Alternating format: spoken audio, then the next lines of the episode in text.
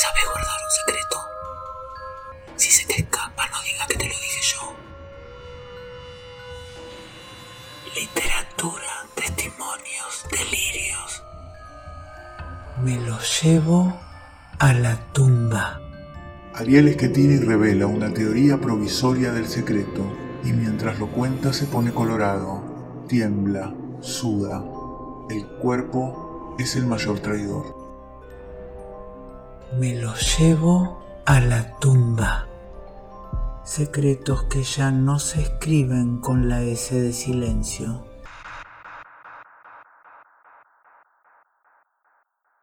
Quiero hablar de dos secretos. O solamente puedo hablar de dos secretos. El secreto es el poder. Poder hablar y controlar al auditorio. Son lo que tengo para compartir y en cierto sentido la literatura es siempre un secreto porque es una relación estrecha y silenciosa entre uno y uno. Uno me lo contaron. O mejor dicho, me lo contaron como se cuentan los secretos. Uno me lo contaron y el otro fue una pesadilla que ocurrió en la China. Dos secretos que me contaron y que los llevo en el cuerpo con una fuerza de adherencia que solamente el lenguaje puede tener. Uno me lo contaron en la literatura y el otro me lo contó mi propio cuerpo. Mi cuerpo por adentro se cuenta cuentos a sí mismo, negocia conmigo la publicidad y se erige en un juez.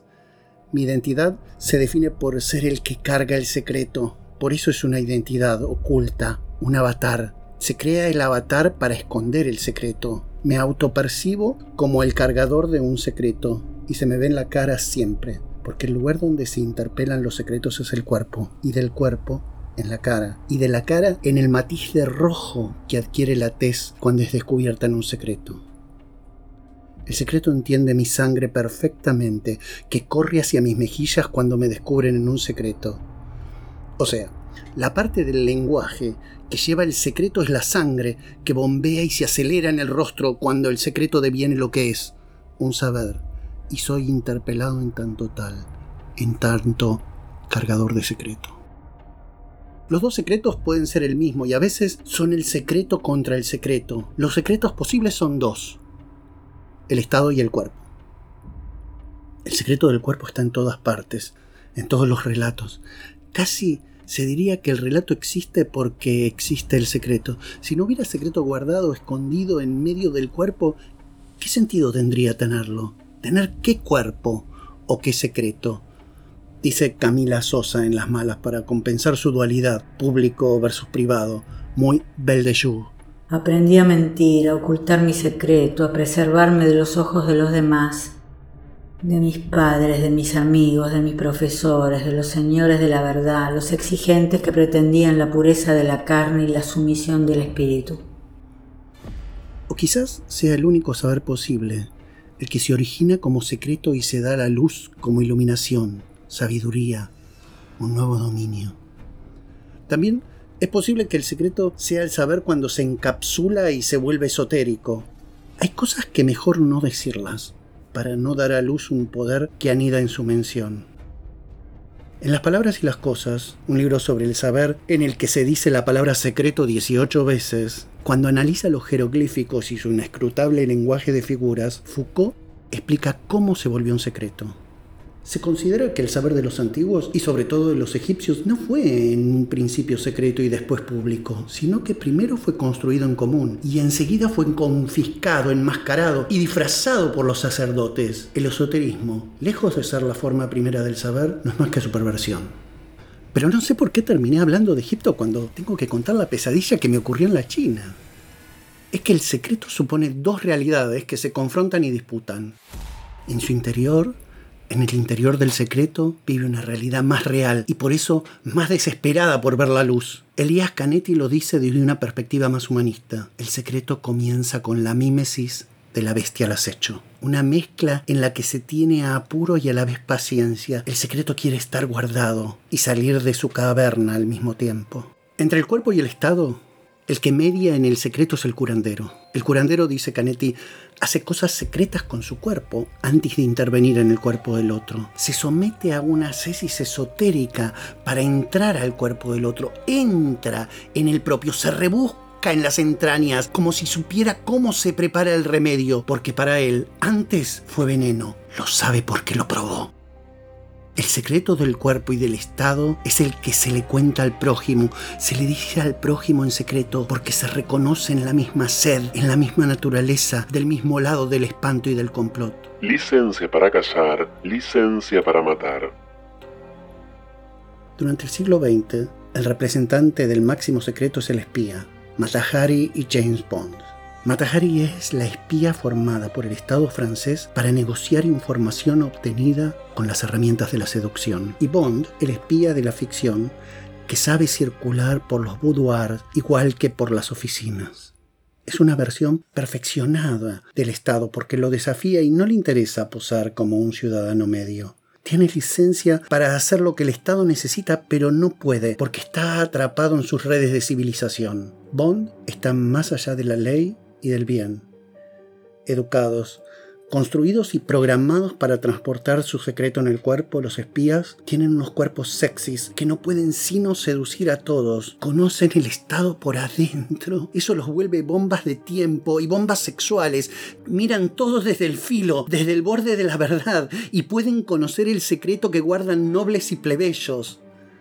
Matahari es tan irresistible su cuerpo es tan volátil, tan combustible, que termina asesinada por el mismo estado que la había formado en sus lides de seducción y de guerra. Lo que Matahari y James Bond ocultan, ya lo sabemos, es la ilegitimidad del Estado. Es lo que no se puede decir, el tabú. El Estado está en contra de la ley y actúa fuera de sus límites. Por eso, el secreto más grande que tiene el espía es igual al de todos los que están afuera de la ley. Saben cuando miran a los ojos quién es lo que es. El lenguaje secreto de las sociedades secretas es el rostro, un matiz de sangre que recorre las mejillas, una gota de sudor que cae sin poder ser retenida. Ese está en el otro lado, el de las espías y el de los clandestinos. Ser espías, reconocer espías y contraespías, nunca más saber de qué lado del binarismo del Estado queda el cuerpo. El secreto es el cuerpo que te respira en la oreja.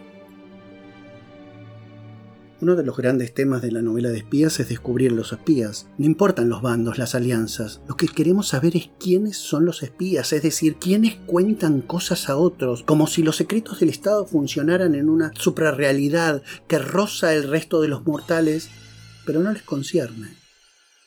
El secreto es la paranoia. Los que saben que saben, los que fingen saber, los que fingen no saber. El secreto es el saber. Por eso, a veces, cuando pienso en la pesadilla que me ocurrió en la China, pienso si debo llamarla secreto o quizás solamente forma de vida o estilo o placeres secretos que no serían placer si no supusieran al mismo tiempo que no van a ser compartidos ni registrados por ningún medio, ni entregados ni socializados por ninguna red, ni por ninguna forma de reproducción, o lo que sería como decir, para que sea un secreto, tiene que ser el tipo de placer que todos queremos probar. Algunos llegan a comprobar, pero pocos se animan. Un hombre enamorado de una muerta. Amado Nervo, mi secreto. Mi secreto es tan triste. Estoy perdido de amores por un ser desaparecido, por un alma liberta que diez años fue mía y que se ha ido. Mi secreto te lo diré al oído. Estoy enamorado de una muerta. El secreto necrofílico de Amado Nervo se dice al oído, como todos. Necesitan que se nombre la parte del cuerpo donde se deposita, en el oído, bajo control. Él es un esclavo de su cuerpo porque tiene un secreto y ella, que no tiene cuerpo, está liberada. Es un alma liberta. El secreto es la tumba, es la reliquia de lo que pasó. Para que haya perversión, tiene que haber secreto. Estoy enamorado de una muerta. Es como si dijera, estoy enamorado de un secreto. Porque el secreto pide la muerte y la tumba, el lugar donde el secreto respira y vive. La loca en el altillo. Pero antes de la tumba está el altillo. Ahí se encierra la loca que no puede dar a luz. Todo el siglo XIX podría definirse como un incesante mandar al altillo a las locas inadaptadas y guardarlas en secreto. Y desde ahí, fortificadas, trabajan su despertar? ¿Cuántas novelas cuentan el secreto de la loca en el altillo? ¿Y cuántas novelas se cuentan desde el encierro oscuro del altillo?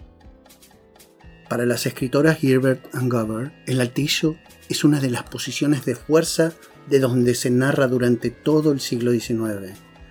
Lo que para los varones es el escritorio o la biblioteca, para las mujeres es el desván, el lugar donde se abandona lo inútil para el olvido y, al mismo tiempo, donde se deposita lo que no se puede abandonar, lo que volverá como una memoria insobornable. El secreto es, claro, el dominio de los que tienen memoria y de las que no se resignan al olvido. Es volver a contar la misma historia desde otra perspectiva. En Jenner de Bronte, la joven Jane, pupila, termina en el castillo de Thornfield como institutriz de unos niños sin madre y cae rendida en los brazos del señor de la mansión, del pater, del Dominus Rochester, el dueño de todo el universo cuya mirada torva esconde el comercio de esclavos, la sangre con la que se decoraron las mansiones fastuosas y las más delicadas de Europa, y por supuesto, una mujer, su esposa, Berta, escondida en el altillo, creol, loca, hija de comerciantes de esclavos en Jamaica que solo llegó casada a Inglaterra para no entender nada y saberlo todo al mismo tiempo. Jenner descubre el secreto de Rochester en el altar y al entender que se volvió parte de una familia bígama, escapa. Bertha, en cambio, trasplantada desde su Jamaica natal, de una familia inmigrante y colonizada, no puede ir muy lejos. Cualquier movimiento es clandestinidad. La pobre Jenner volverá a encontrarse con su vígamo marido cuando se entere de que, abandonado, agoniza un día porque Bertha, la loca del altillo, vio la oportunidad, tomó una antorcha y salió. En la novela entendemos que Bertha enloquecida quería vengar su encierro, pero quien leyó la precuela de Jim Rice el ancho mar de los sargazos, sabe que no es así.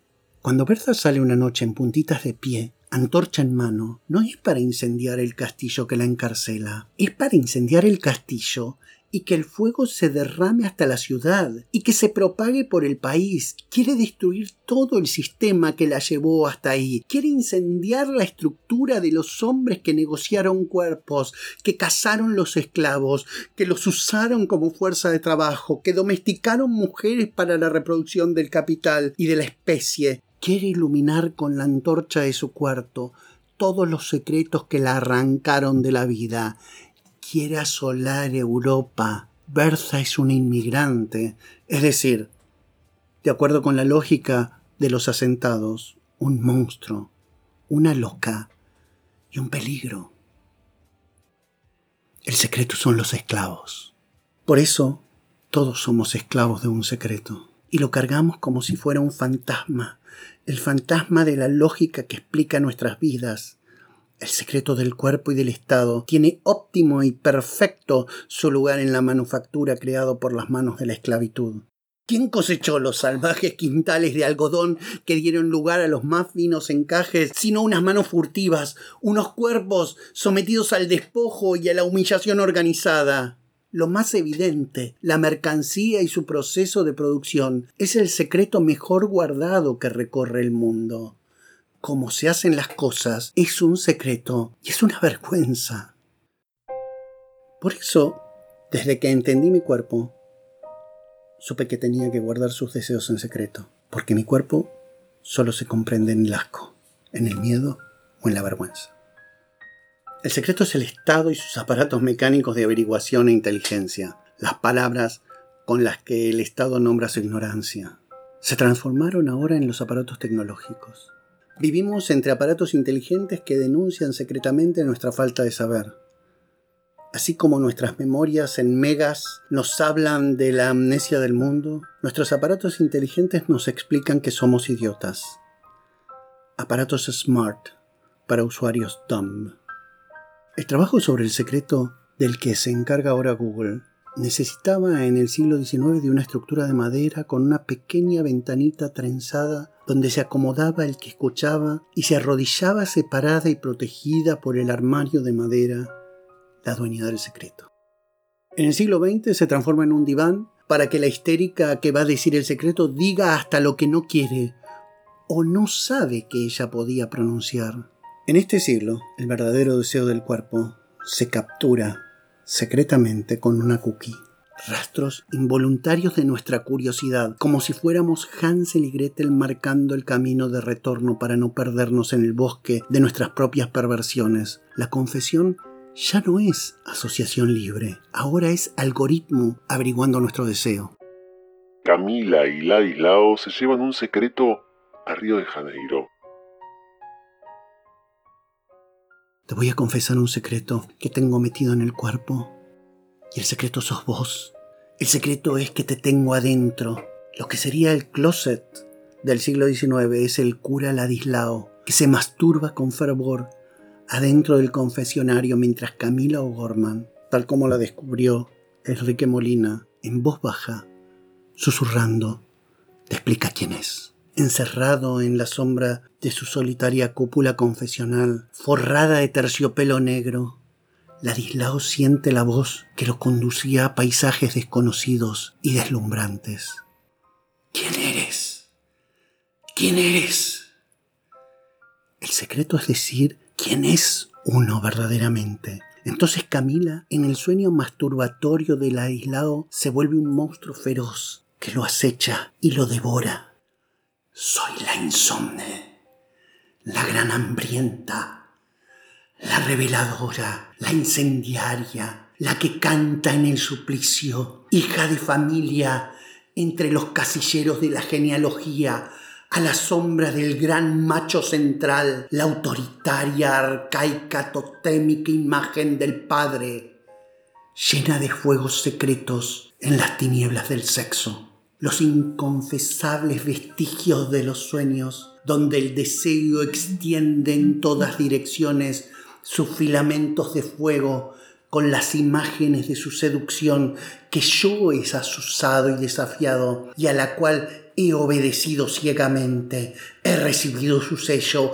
he sido investida de su sabiduría y su omnipotencia para revelarme después más alta que su terror sobre las montañas, el amo primordial que me espía mientras me baño, disputándome la leche sideral de la madre. Soy la estrella de la seducción, cubierta con un velo celeste, la que fuga siempre con su amante, abandona a su familia, la trastorna, la despierta, la arranca a sus imposturas con su orden de moscas.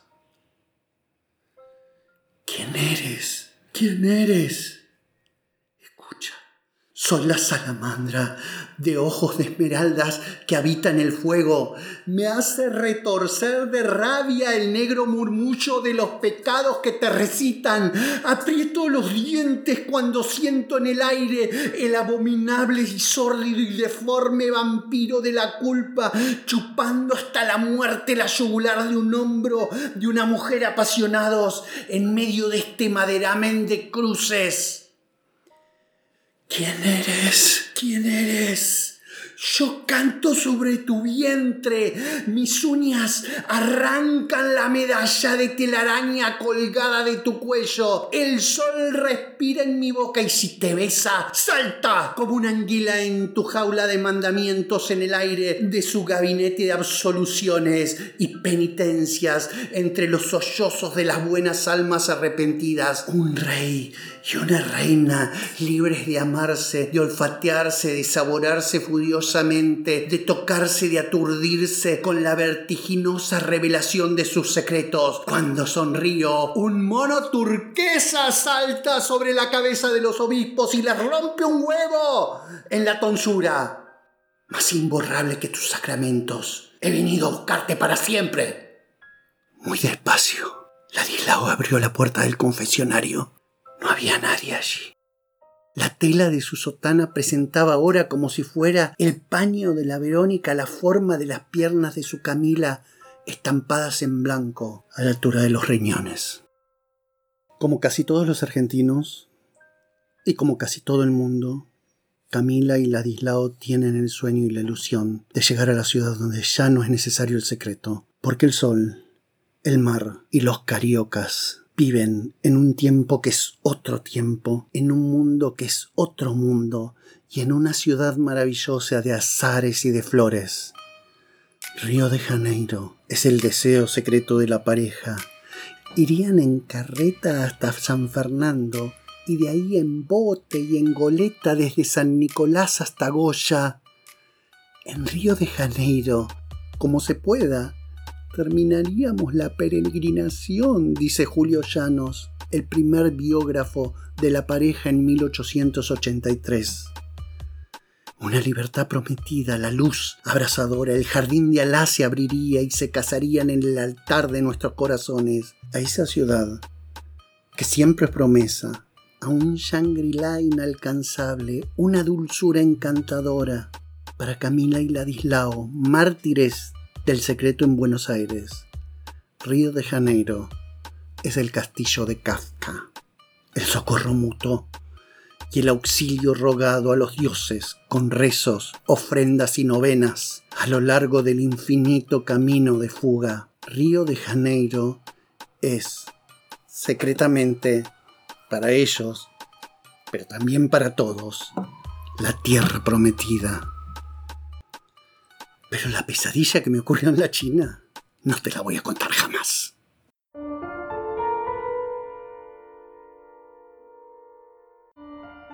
Esto fue Me lo llevo a la tumba. Secretos que ya no se escriben con la S de silencio. Un proyecto de Con. Equipo integrado por Tomás Balmaceda, Franco Torchia y Liliana Viola.